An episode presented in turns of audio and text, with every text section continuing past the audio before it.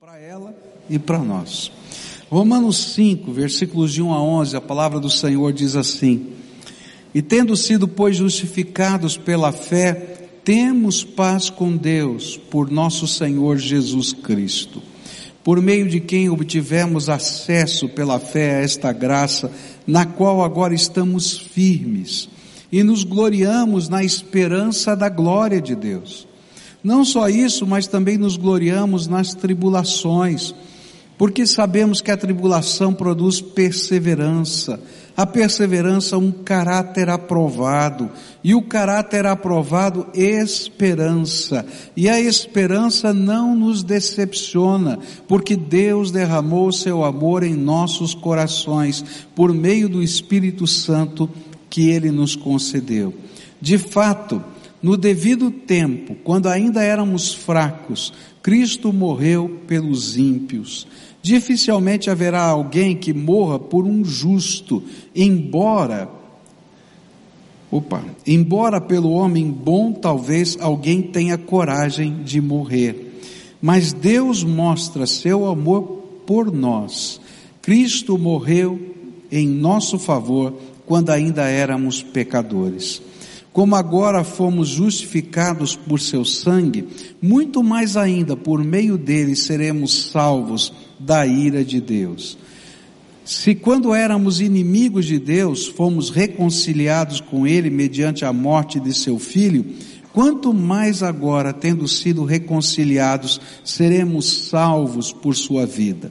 Não apenas isso, mas também nos gloriamos em Deus por meio de nosso Senhor Jesus Cristo, mediante quem recebemos recebemos agora a reconciliação.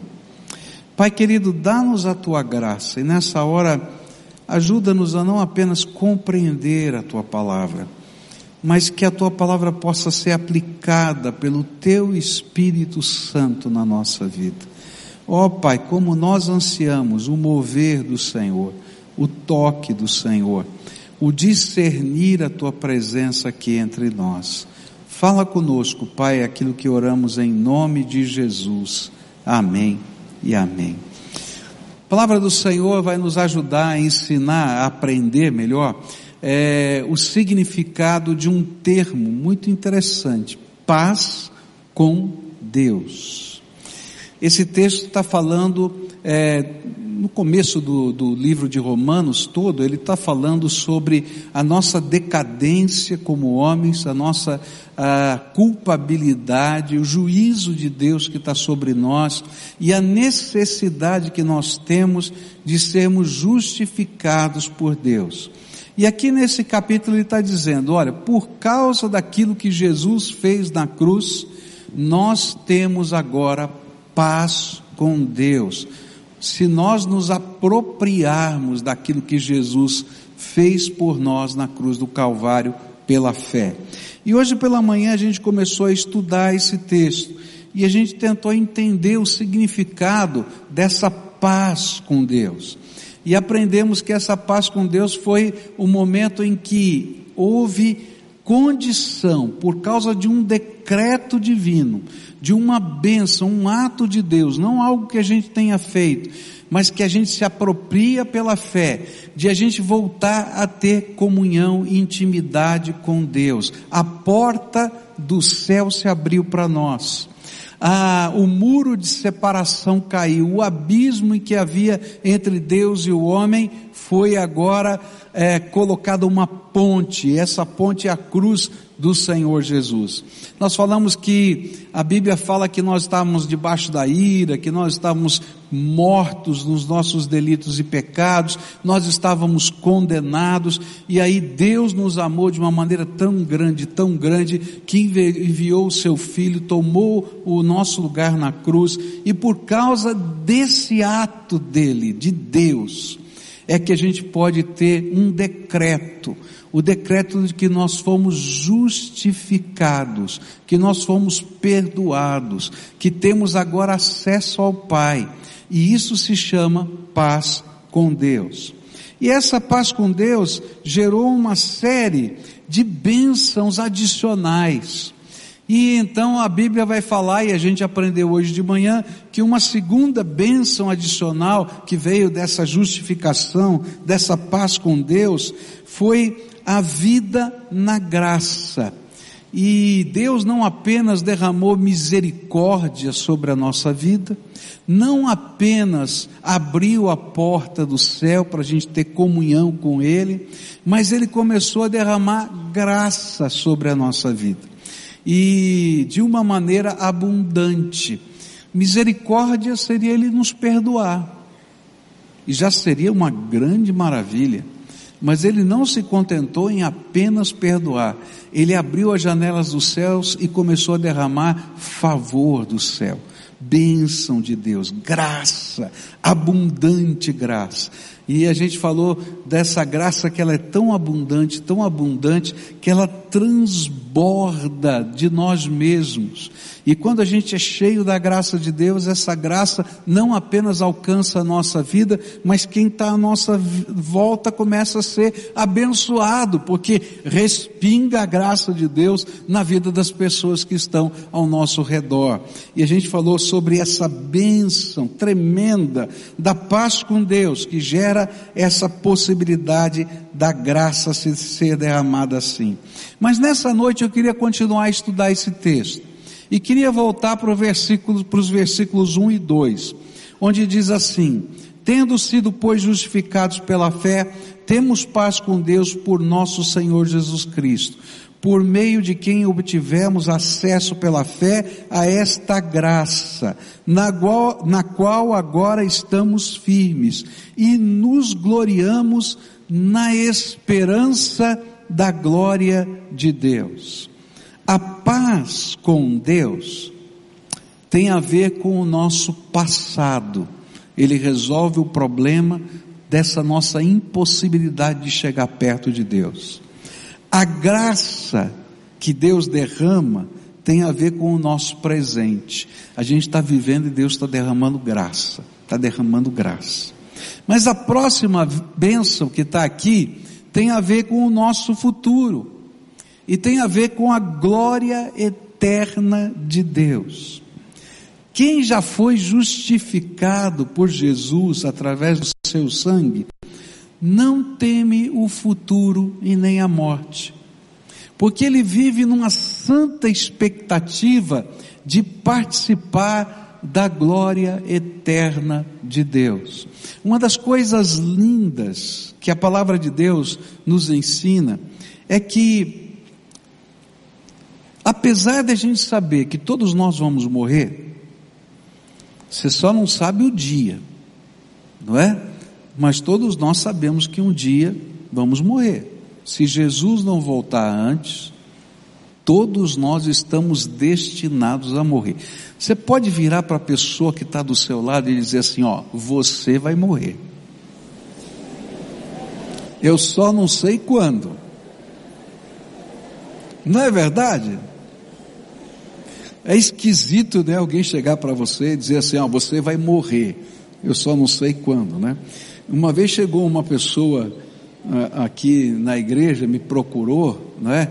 E disse assim, olha pastor, eu tenho uma profecia para o senhor. Eu falei, esse negócio está ficando complicado. Ó, Deus me avisou que o senhor vai morrer. Eu falei, bom, isso eu sei. Mas o senhor vai morrer no mês de setembro. E aí eu falei assim, oh, tá bom, minha querida, estou ouvindo aqui, tá?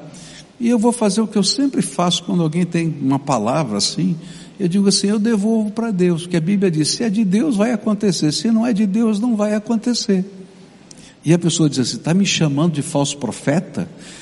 Eu não estava, mas agora estou. Porque se você fosse profeta de Deus, você entenderia o que eu estou falando. Bom, graças a Deus já passaram mais de 20 anos de profecia, né? E os setembros e mais setembros já se passaram. Mas o que eu quero dizer para você é que todos nós, todos nós estamos fadados a ver esse nosso corpo desfalecer. Se Jesus não voltar antes, eu vou morrer, você vai morrer, todos nós vamos morrer.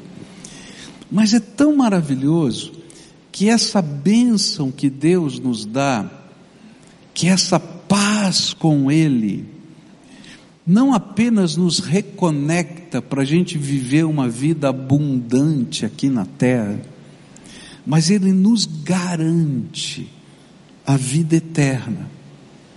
A vida eterna com Deus. A vida eterna na glória de Deus.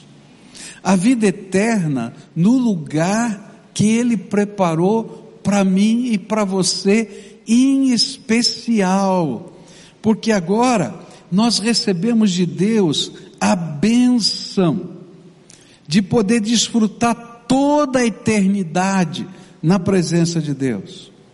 Porque nós temos essa paz com Deus e vivemos aqui e agora debaixo da sua graça. Ele nos convidou para morarmos com Ele por toda a eternidade na Sua presença. E isso está claramente dito por Jesus na Bíblia, em João 14, versículos 1, 2 e 3. E Jesus disse: Não fiquem aflitos, creiam em Deus, creiam também em mim. Na casa do meu pai há muitos quartos, e eu vou preparar um lugar para vocês. Se não fosse assim, eu já lhes teria dito e depois que eu for e preparar um lugar para vocês, voltarei e os levarei comigo, para que onde eu estiver, vocês estejam também. Sabe o que acontece quando chega o momento da gente partir? Se a gente tem essa bênção da paz com Deus, se a gente viveu debaixo da graça do Senhor, Jesus Cristo. Então, no dia em que o nosso corpo para de funcionar, e que o nosso espírito tem que voltar para Deus, o Senhor Jesus Cristo vem nos buscar. Ele não manda nem anjo, não, ele vem nos buscar. É isso que está na palavra. E ele diz: Olha, eu preparei um lugar para você, vem comigo. E a gente começa a viver a eternidade na presença do Senhor Jesus. É interessante porque a palavra de Deus vai nos ensinar que a perspectiva da nossa vida não termina aqui. E por, justamente por isso, a gente pode viver uma santa expectativa. A Bíblia fala de duas coisas tremendas. Ela fala desse dia que talvez eu e você tenhamos que viver, que vai passar pela morte, mas esse dia não há de ser o dia da desgraça. É interessante que a Bíblia fala assim que a casa do luto não é o lugar da tristeza, é o lugar da alegria, se a gente tem a presença de Deus. Sabe por quê? Porque o Senhor, o Senhor vem nos buscar e nos leva para a sua glória.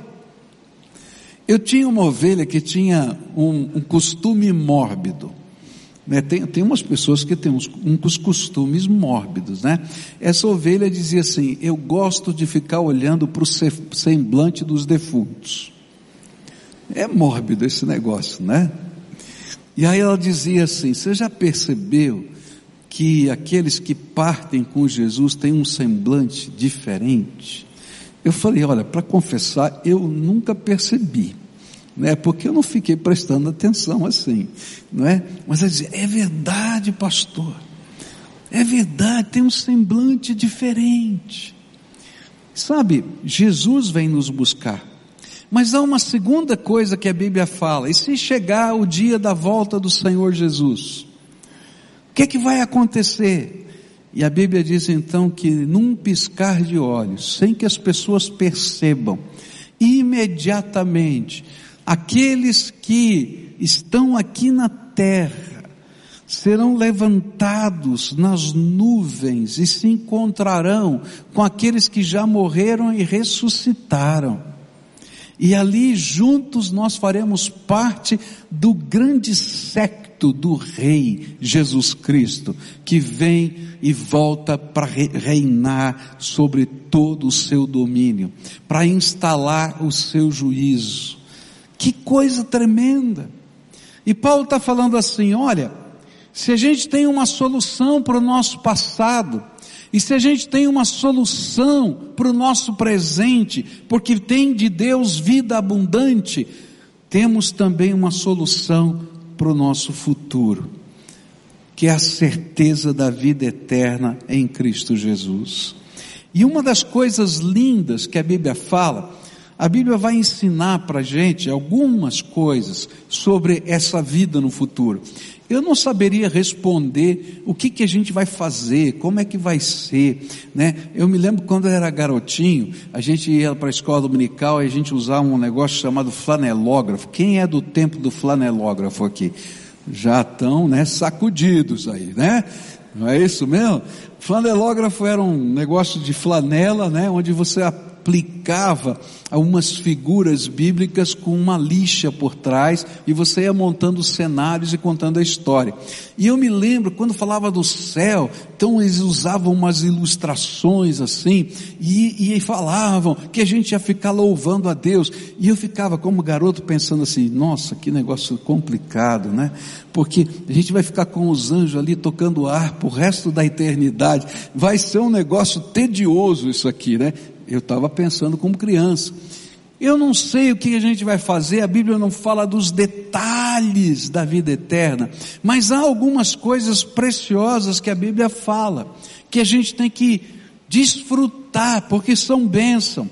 Bênçãos. Olha só que Lucas 12, 32 fala a respeito disso.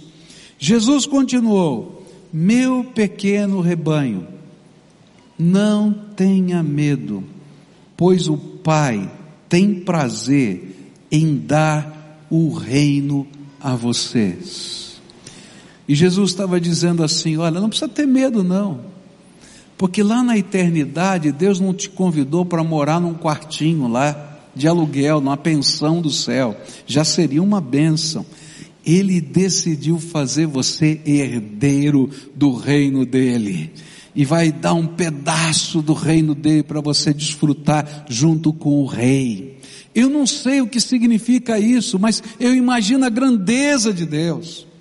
Outro trecho da Bíblia que fala a respeito disso tem a ver com as nossas lutas, com os nossos sofrimentos, com as nossas angústias. E lá aparecem duas vezes no livro de Apocalipse. Apocalipse 7, verso 17, diz assim: Pois o cordeiro que está no meio do trono será o pastor dessas pessoas e os guiará para as fontes das águas da vida, e Deus enxugará todas as lágrimas dos olhos delas. Apocalipse 21, versículos 3 e 4. Ouvi uma voz forte que vinha do trono, a qual disse: Agora a morada de Deus está entre os seres humanos. Deus vai morar com eles, e eles serão os povos dele. O próprio Deus estará com eles e será o Deus deles e ele enxugará dos olhos deles todas as lágrimas. Não haverá mais morte, nem tristeza, nem choro, nem dor. As coisas velhas já passaram. A palavra de Deus vai falar justamente porque nós vamos ter uma natureza totalmente transformada nessa glória eterna de Deus, natureza semelhante àquela que Jesus recebeu depois da sua ressurreição, onde os nossos corpos serão espirituais. Algo tremendo vai poder acontecer. A gente vai poder ver e falar com Deus face a face. Que coisa tremenda! Tudo isso porque um dia Jesus tomou o nosso lugar na cruz do Calvário e através do seu sangue, nós que éramos inimigos de Deus, nós que estávamos em rebelião com Deus, nós que estávamos debaixo da ira de Deus, fomos justificados e Deus nessa justificação decretou que havia paz entre eu e Deus, você e Deus, pela fé em Jesus Cristo. Isso gera uma santa expectativa. Por isso Paulo vai dizer, olha, o viver para mim é Cristo e a morte é lucro. Só um cristão pode pensar assim, porque ele crê nas promessas de Deus. Outra bênção que Deus prepara para nós é a nossa capacidade de viver a alegria no meio do sofrimento. Versos 3, 4 e 5, onde a Bíblia diz assim: Não só isso, mas também nos gloriamos nas tribulações, porque sabemos que a tribulação produz perseverança, perseverança um caráter aprovado, e o caráter aprovado esperança, e a esperança não nos decepciona, porque Deus derramou o seu amor em nossos corações por meio do Espírito Santo que ele nos concedeu. A paz com Deus, como resultado da justificação, não só nos prepara para a eternidade, como também nos capacita a vivermos vitoriosamente aqui na terra, em meio às tensões da vida. Quem não vive tribulações? Eu não conheço ninguém que não viva tribulações. Na verdade, Jesus mesmo afirmou, ele disse: Eu lhes disse estas coisas para que em mim vocês tenham paz. Neste mundo vocês terão aflições, contudo, tenham ânimo, eu venci o mundo. Mas estas aflições não estão fora do controle de Deus. E é por isso que Paulo vai nos ensinar que nós podemos nos alegrar, não porque nós sejamos masoquistas, gostemos de sofrer, nem porque perdemos a sensibilidade para a dor, mas porque confiamos que Deus vai usar até o que nos machuca para o nosso bem. E é aqui que está a grande diferença de quem vive debaixo dessa graça de Deus, que foi reconectado com o Todo-Poderoso. Ele crê numa promessa feita pelo Senhor nas Escrituras. Romanos 8, 28 diz assim: Sabemos que Deus age em todas as coisas, para o bem daqueles que o amam, dos que foram chamados de acordo com o seu propósito. O que a Bíblia está dizendo para a gente é que eu posso me alegrar, me alegrar nas aflições, não por causa que eu goste de sofrer, mas porque eu conheço quem é o meu Deus, e porque eu sei que Ele me ama, e eu sei que Ele tem um plano para mim, mesmo nos momentos difíceis da vida. A Bíblia vai ensinar para a gente que nesse mundo aqui, nós não estamos isentos do sofrimento. Quando ele vier, ou quando nós partimos para a glória dele, ele vai enxugar dos nossos olhos toda lágrima. Mas enquanto a gente estiver aqui, Ele vai recolher no seu odre cada uma das nossas lágrimas e vai escrever no seu livro a razão delas, porque Ele se importa comigo e com você. E Ele tem um plano para a minha vida, Ele tem um propósito para a minha vida, e a minha vida não está vivendo na base dos acidentes, Ele está, apesar da da estrada ser esburacada, Ele está me conduzindo pelo seu caminho e Ele está me levando ao lugar da sua graça. Esse é o ensino. E Paulo vai dizer o seguinte: olha, eu posso me alegrar nas tribulações, porque eu vou entendendo que na minha própria vida, Deus está usando as tribulações para construir algo novo dentro de mim. E ele diz assim: olha, a primeira coisa que Deus constrói quando a gente está no meio da luta e da tribulação é perseverança. E essa palavra grega que, que está aqui significa a capacidade de enfrentar as coisas e de superá-las. É a paciência que triunfa. A cada nova circunstância, nós estamos sendo treinados pelo Senhor a ser mais do que vencedor em Cristo Jesus. Não dá para a gente ser mais do que vencedor em Cristo Jesus sem passar por provas. Não tem vitória sem prova. E a gente aprende a ser vitorioso atravessando as provas. Quantos estão aqui já chegaram em algum momento da vida e disseram assim: Eu não sei se vou dar conta? Levanta bem alto a mão aqui. Isso. Quantos conseguiram dar conta? Levanta a mão aqui. Aleluia. Quantos imaginaram, quem sabe numa crise financeira, que não iam conseguir sequer comer? Levanta a mão aqui. Tem gente que passou por isso? É. Quantos comeram? Levanta a mão aqui. Sabe o que a Bíblia vai ensinando para a gente? É que no meio das tribulações a gente vai aprendendo a confiar na bondade de Deus. Às vezes vem coisas que acontecem na nossa vida e a gente diz, não tem jeito, e realmente não tem, mas de repente o anjo do Senhor vem, a graça do Senhor acontece, a porta se abre, que a gente nunca imaginou que tivesse naquele lugar, e a gente vai aprendendo a confiar em Deus em toda e qualquer circunstância da vida. Se você está vivendo uma luta hoje, e um dia a paz com Deus foi decretada do céu para você, pode ter certeza que o Senhor não te abandonou nessa batalha. Ele está aí no meio do caminho, segurando você no colo e vai te conduzir. E quando passar por essa, vai vir outra, porque enquanto a gente estiver aqui vão acontecer situações assim. Mas você vai poder lembrar do que Deus já fez na tua história.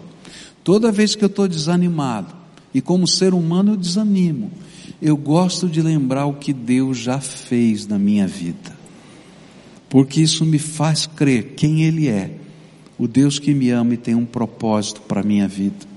A palavra de Deus vai dizer também que não apenas Deus, através das tribulações, faz gerar em nós um, uh, uma perseverança, essa paciência que triunfa, mas um caráter aprovado. Isso que está aqui na minha versão. Outras versões diz experiência. O que quer dizer isso aqui? A palavra nossa para tribulação vem do latim, que é tribulum, que era um implemento agrícola usado para separar o grão de trigo da palha. Eu não sei se dá para colocar uma foto que eu coloquei aí na mensagem, para todo mundo ver aqui. Tem duas fotos, se for possível, eu agradeço, tá? Então você vai ver lá, não, a primeira, antes dessa, se for possível, tá? Aí, ó. Era assim que eles faziam o seguinte, para fazer a colheita do trigo, e tinha que debulhar o trigo, né? Então eles passavam esse negócio que tem alguém em cima ali, que os bois estão puxando, aquilo chamava tríbulo, tá? Agora passa a próxima. Ó, isso aqui é o tríbulo. Era uma prancha de madeira cravada ou com pedras ou com é, pedaços de ferro. E à medida que ela ia passando pelo, pelo trigo, ele, ela ia debulhando o trigo. E dessa palavra, desse negócio aí, é que saiu a nossa palavra tribulação. Porque na tribulação, a palha se separa do trigo. A fé verdadeira floresce. E a empolgação se revela. Você vai dizer, mas pastor, o que, que tem a ver isso? Não sei se você lembra da, palavra, da parábola que Jesus contou do semeador. Jesus disse que o grão, ou melhor, a semente caiu em vários tipos de solos diferentes. E havia um tipo de solo que era o solo pedregoso, lembra? E que rapidamente ele germinava, mas quando batia o sol forte, porque ele não tinha raízes, ele morria. E Jesus disse: Olha, tem muita gente que se achega ao Evangelho, mas quando vem as tribulações, as lutas desse mundo, abandonam uma fé e deixam de crer na esperança da salvação, no poder de Deus na sua vida. E quando a tribulação vem, nós somos o nosso caráter, a nossa fé, nós somos consolidados na graça. Cada vez que você está atravessando uma tribulação, Deus está confirmando e consolidando a sua fé. Ele vai derramar graça, Ele vai derramar poder, Ele é fiel, Ele vai caminhar com você, mas você vai ter que aprender a lutar as batalhas de Deus na sua vida. E Paulo está dizendo: olha, nós nos alegramos e podemos sentir alegria, porque eu conheço a natureza de Deus, porque essa a natureza de Deus gera em mim uma fé perseverante, mas eu estou sendo construído no meu caráter. Eu vou colecionando experiências com Deus, marcas indeléveis que não vão se apagar do que Deus pode e vai fazer e vai continuar fazendo na nossa história. Você tem alguma marca de Deus na tua vida? Tem alguma marca poderosa de Deus? Então pode ter certeza que ela deve ter surgido no meio de uma batalha.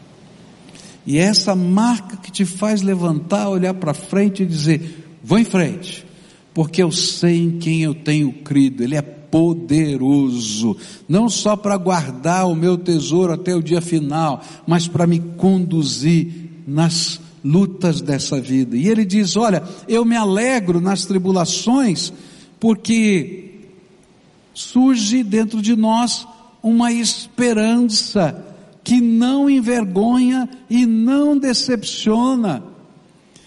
Eu me levanto todo dia crendo que Deus vai fazer algo novo na minha vida.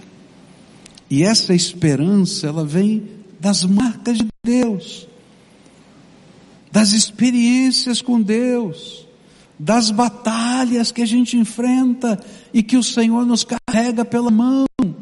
E aí eu me levanto outra vez e digo: Senhor, eu sei em quem eu tenho crido, Tu és poderoso. E a gente continua em frente eu posso viver essa alegria, dessa expectativa santa, de um dia passar toda a eternidade com o meu Senhor. Eu posso viver essa alegria, de mesmo no meio das tribulações, saber que eu não estou sozinho, que o Senhor tem um plano, um propósito para mim e Ele está construindo algo novo na minha vida. Mas Paulo vai terminar com duas outras alegrias. Eu não vou pregar sobre elas, só vou citá-las, porque elas são tremendas. Ela vai dizer assim: olha, quando a gente está em paz com Deus, tem uma alegria especial. Essa alegria especial vem da inundação do amor de Deus sobre nós.